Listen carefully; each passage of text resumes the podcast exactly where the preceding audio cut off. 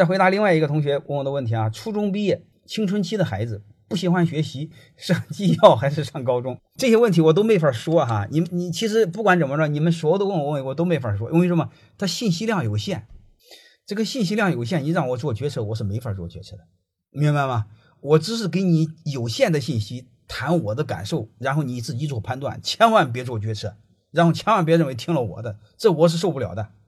我可不是神，你随便跟我两句，我就给你弄两句，这个不行，能明白了吗？呃，如果如果不喜欢学习，初中毕业的话，这个真不好回答呢。你如果这是我的儿子，我就让他到国外的一个国际中学去。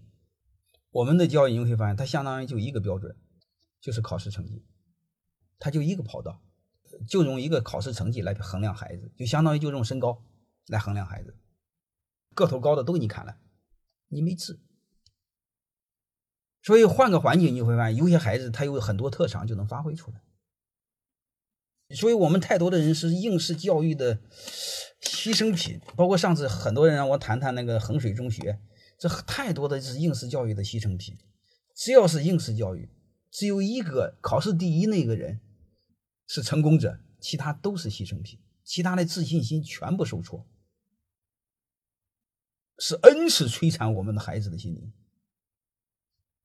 所以这个我们不好说。你比如要是在德国的话，我就可以让您的孩子上技校，为什么呢？因为德国的技校，你看读完技工之后，德国的技校和大学是双规制，它可以接口。还有一个你会发现，在在中国那块上技校的孩子，通常是不是更坏的一帮孩子？然后教的老师是不是更坏的老师？然后这一帮坏蛋搅和在一起，是不是更坏蛋？我不知道，你你这个问题我没法回答你，好吧？呃，你你看你能不能根据我这个信息做做参考？如果不行，你再问我，好吧？孩子的是大事儿，我不敢说。